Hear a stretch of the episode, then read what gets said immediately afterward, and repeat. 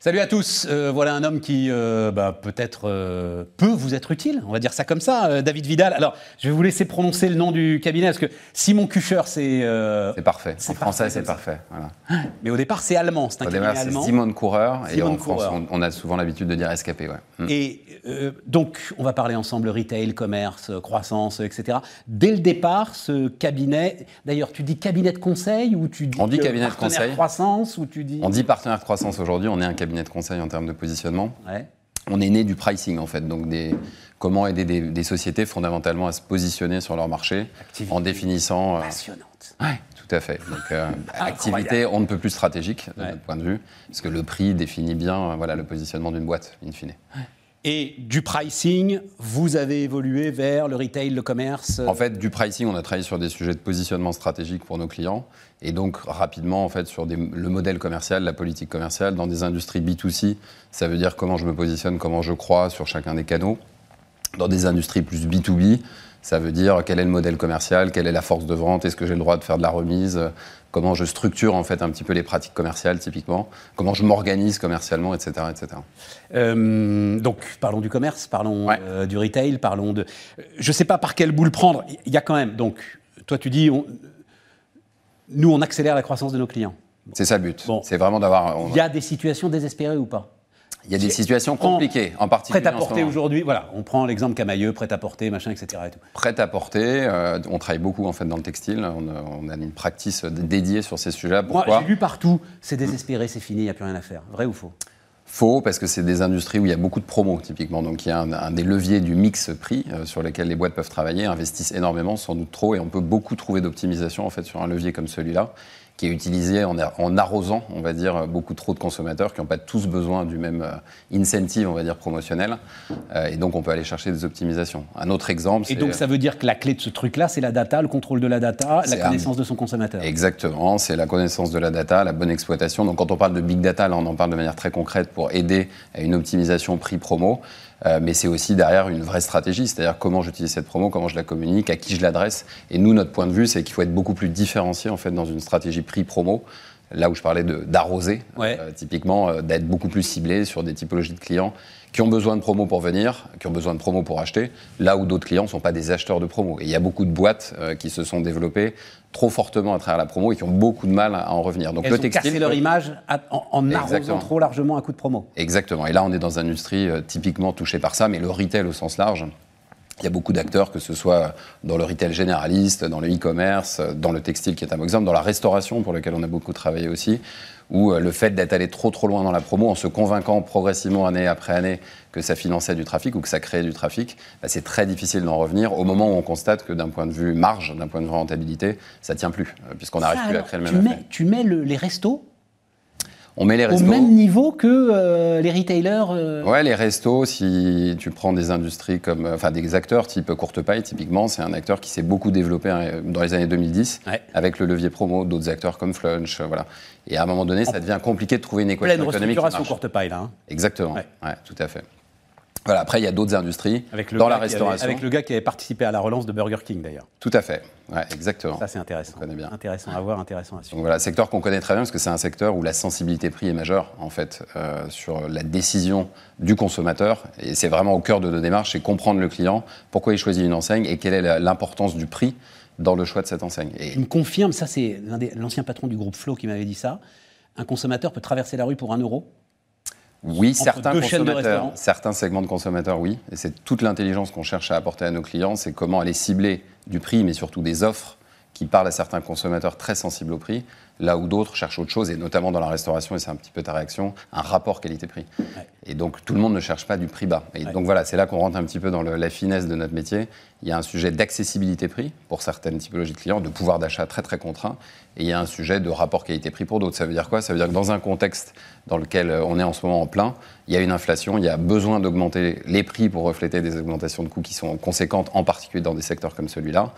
Bah, il faut réussir à garder ce socle de consommateurs complètement et très impacté immédiatement par des problématiques de pouvoir d'achat, mais retravailler son offre pour aussi aller voilà, chercher une équation de rentabilité qui finance les efforts qu'on doit faire pour certains consommateurs tout en développant euh, par le haut euh, une offre qui va aller chercher des clients à plus forte valeur d'une certaine façon. Le, retail aujourd'hui, justement, il est face à l'inflation. il retrouve, j'ai l'impression, enfin, des vieux réflexes. Mm-hmm qui peuvent être quand même un peu destructeurs de valeur, non euh, La promo dans tous les sens. On peut justement, comme tu le décrivais, perdre le consommateur avec ces histoires, non? Tout à fait. Alors, il y, a quand même une obligation de passer des hausses de prix euh, en raison des hausses de coûts. Il y a effectivement un réflexe classique de retailer euh, de faire le constat de ses ventes du week-end et de se décider très rapidement à faire de la promo si ça s'est mal passé, et donc à diluer beaucoup d'efforts en fait de reconstruction de marge qui peuvent avoir été faits dans le temps. Donc c'est assez classique. Surtout euh, que les gars iront quand même toujours chez Lidl ou chez Leclerc parce que l'image prix, c'est là-bas qu'elle est installée. Alors, elle est installée et ça ne se crée pas effectivement dans un instant, on est convaincu de ça. L'image prix, c'est un effort de longue durée. Ce qui est intéressant dans ce qui est en train de se passer en ce moment, c'est qu'on est sur des hausses de coûts, donc de prix, qui sont jamais vues de notre propre expérience à nous et on travaille beaucoup sur ce sujet-là depuis longtemps. Euh, ça veut dire quoi? Ça veut dire que les techniques euh, de défense de l'image prix qu'on peut voir typiquement dans le retail, les 100 prix bloqués chez une grande enseigne de distribution euh, française ou euh, une autre approche d'image prix qu'on connaît classique, on pense que ce type de, recette euh, ne va plus fonctionner parce qu'on ne peut pas ne pas toucher les 100 top produits, les best-sellers. On ne peut plus faire ce qu'on faisait historiquement, c'est-à-dire d'aller défendre une stabilité prix sur des produits très visibles, très vendus, et n'aller simplement qu'impacter en hausse de prix, en hausse de voilà visible, pour enfin pas visible pour le consommateur, ce qu'on appelle la long tail, le, fond de rayon. On est obligé d'aller toucher les prix les plus visibles. Ça veut dire quoi? Ça veut dire qu'il faut changer un peu les recettes. Euh, en termes de, tarification et notamment beaucoup plus travailler sur la communication prix en prenant les devants, en assumant un petit peu euh, voilà, le, besoin, la nécessité d'aller euh, développer une nouvelle. Ah, dis donc, j'aimerais bien te mettre en face de Leclerc, là, parce que ça, donnerait un débat passionnant. Lui, il va te répondre qu'il va faire le bras de fer avec les industriels, qu'il est tout à fait prêt, que s'ils ne sont pas d'accord, ils vont être déférencés, qu'il a fait ça toute sa vie, que toute sa vie, on lui a dit que c'est pas ça qu'il fallait faire, et que pourtant, il est aujourd'hui le premier distributeur de France. Et il l'a fait avec cohérence. Après, le constat qui est intéressant cette année, par rapport à n'importe quelle année, c'est que c'est l'année où la capacité des industriels à passer des hausses de prix est la plus forte depuis très longtemps. Parce qu'il y a quand même un vrai argumentaire euh, sur lequel euh, travailler. C'est ça qui est intéressant d'ailleurs dans ce qu'on est en train de vivre, euh, c'est aussi d'aider vraiment des acteurs à construire un argumentaire vers leurs clients. On a beaucoup parlé de retailer vers des consommateurs, mais ce sujet-là, il existe aussi entre un industriel et un distributeur, ou entre un industriel et ses clients. Qu'est-ce qui fait qu'on n'a pas le choix en fait? On parlait de vitalité économique euh, tout à l'heure, on accompagne des acteurs qui sont euh, effectivement au bord du gouffre économiquement, qui n'ont pas le choix euh, que d'aller passer cette hausse-là. On on travaille par exemple de restauration non pas commerciale cette fois-ci, mais collective.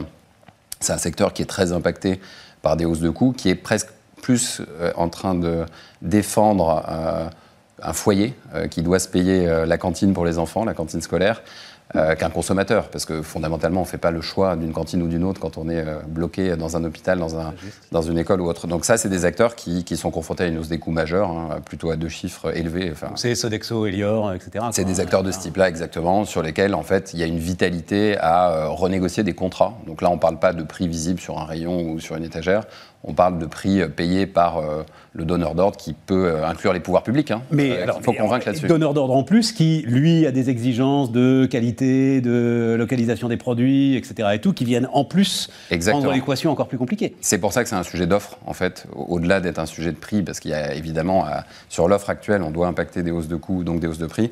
Mais nous, on parle beaucoup en ce moment de redesign to inflation. On est dans un contexte d'inflation qu'on n'a jamais connu peut-être euh, dans les années 70 euh, dernièrement, mais ça fait quand même très longtemps.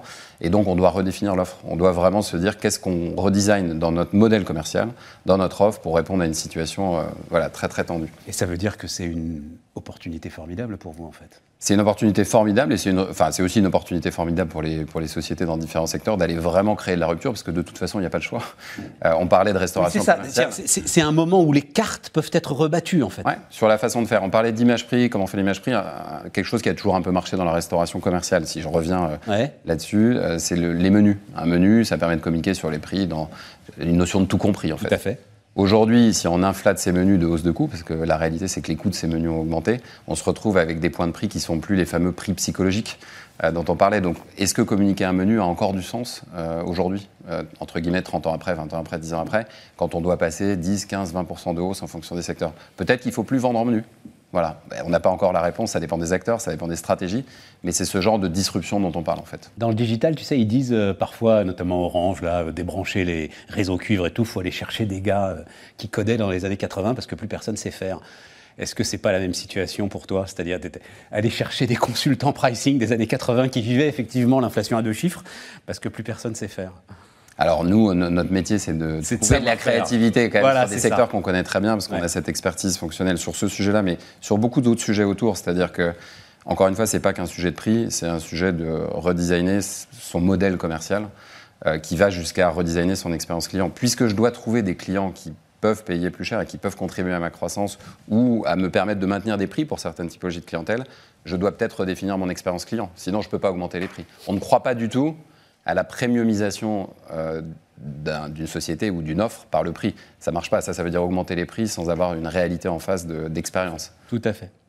Merci David. Avec plaisir. David Vidal, donc euh, Simon Kucher et Partners.